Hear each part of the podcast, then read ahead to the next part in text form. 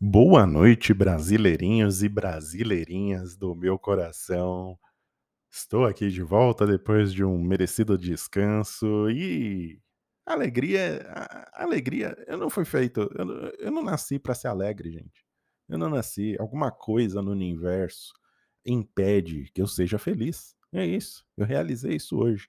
Não é possível o que eu presenciei hoje. É uma vergonha é o brasileiro mostrando que não sabe votar, é, é, é a impossibilidade das pessoas se comprometerem num jogo que você precisa se comprometer com as coisas. Não dá mais, não dá mais. A gente precisa começar a tirar um por um, porque é uma vergonha. É uma vergonha. É uma vergonha. É, Bolinho não toma atitude, Tadeu não toma atitude, mas eu acho que nem é culpa deles. Acho que assim, a gente tá entregue. Não existe mais o, o, o que o brasileiro, a brasileira, o brasileirinho, a, brasileirinha, o brasileirão, a brasileirona possa fazer. É impossível, é impossível. Eu já falei isso aqui num Nerd Player, eu já falei isso aqui no Malcast.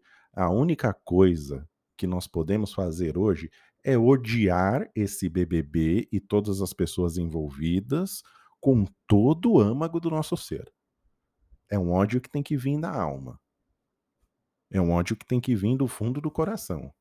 Porque as pessoas, esse elenco do BBB, ele foi montado para fazer o brasileiro passar raiva. É isso, essa é a conclusão que eu cheguei hoje. O BBB é um teste de paciência para o brasileirinho, para a brasileirinha.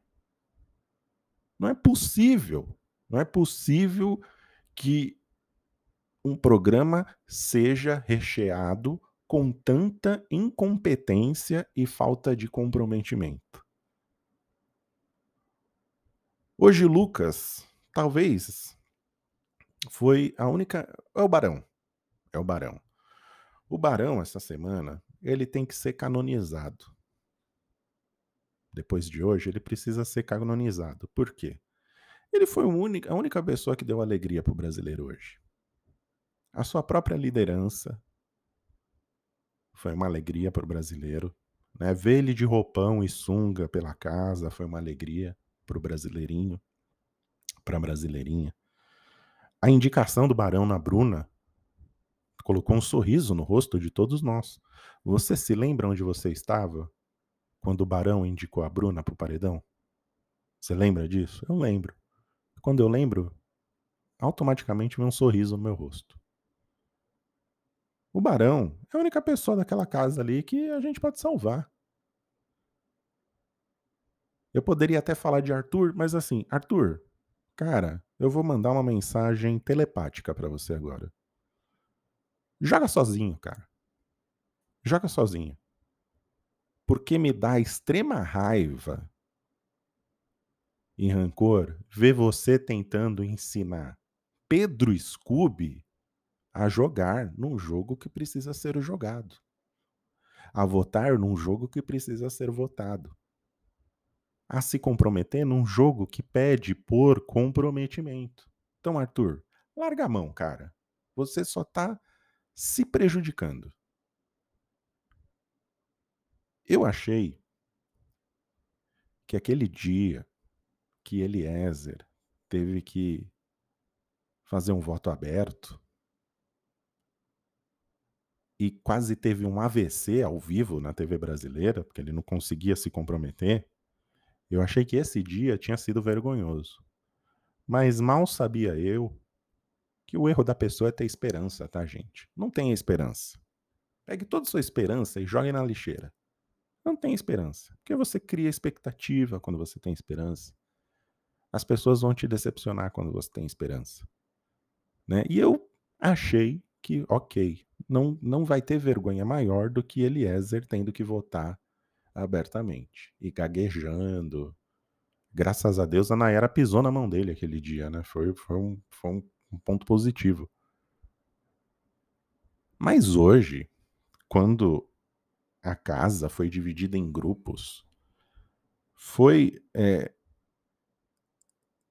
foram momentos muito icônicos. Primeiro, o quarto Luliflop votando em uníssono na Jesse, né? O quarto que não joga, né? O quarto que não tem estratégia, votando na Jesse, sem titubear.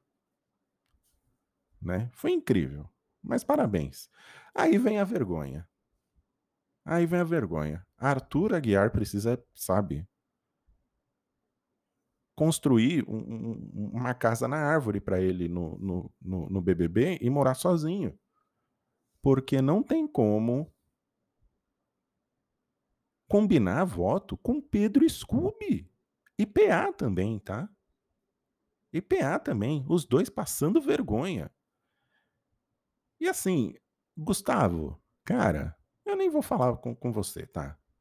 Você chegou essa semana aí, você que aguarde o meu tier list ao vivo na Twitch, essa segunda-feira, twitch.tv site normal.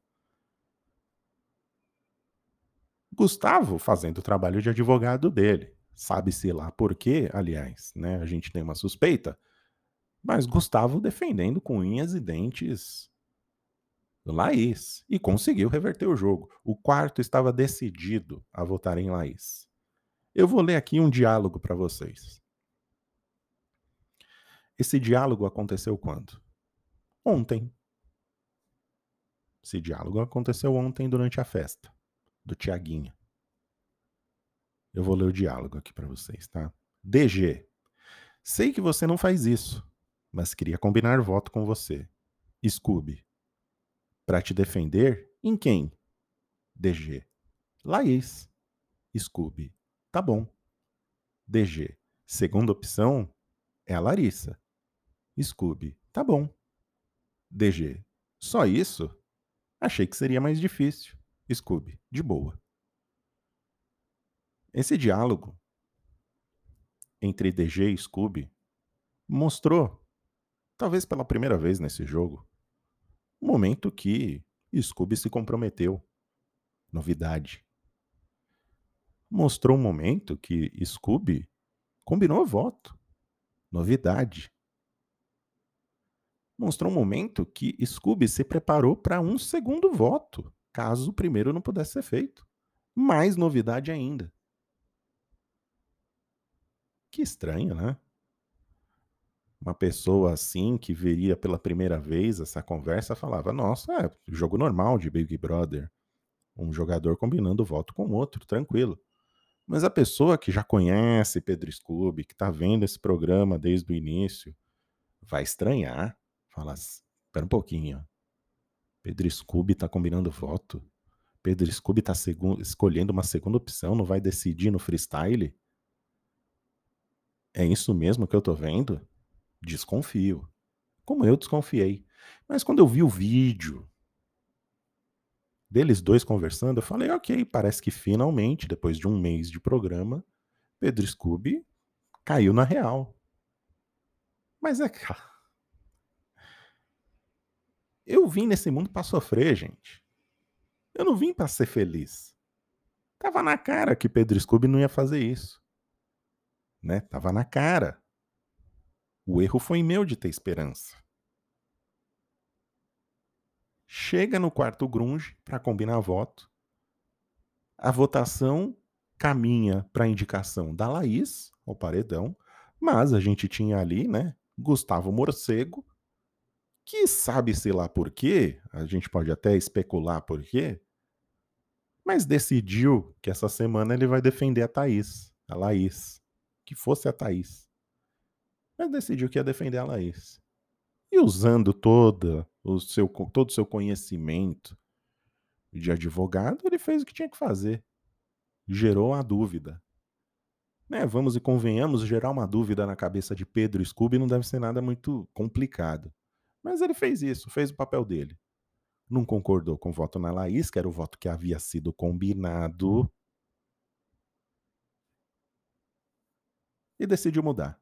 E aí, quem Pedro Scooby escolhe? Eliezer. Por quê? Foi um. Foi uma indicação do Gustavo Morcego. Pedro Scooby, com toda a sua artimanha, né? o infiltrado do quarto Loliflop, o pajé a serviço de Jade dentro do quarto Grunge, votou em Eliezer. E aí, surpreendentemente, ou para algumas pessoas, não tão surpreendentemente assim, PA também ficou na dúvida. E votou no Eliezer. E assim o quarto Grunge escolheu Eliezer para ir para o paredão. E como castigo pouco é bobagem,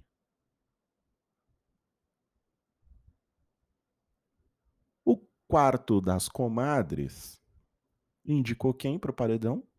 PA. Nada mais justo. Nada mais justo porque PA precisa acordar. Precisa acordar para a vida. Precisa cair na real.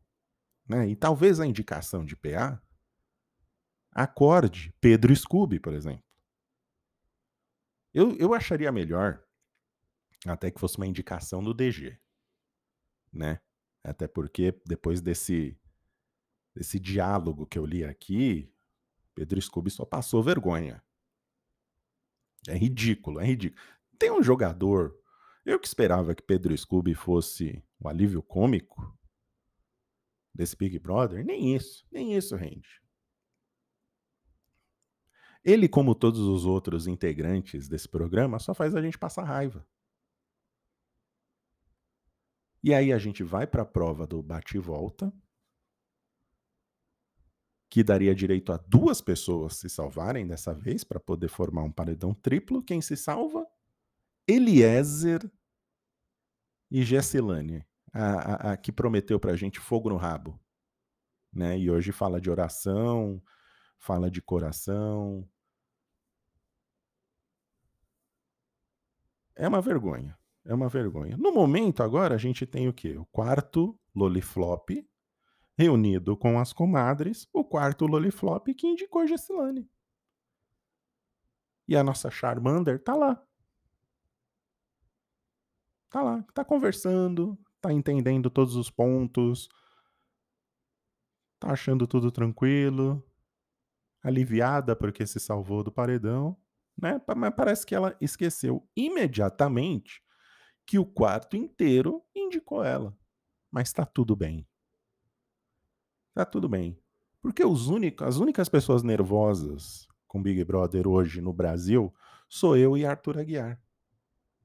Porque nem PA, que está indo pro paredão, tá nervoso. Pedro Scooby, que não cumpre a palavra, não tá nervoso. Tiago Abravanel tá chupando o dedo. E quem está estressando agora sou eu e o fiel Arthur. É isso. É triste.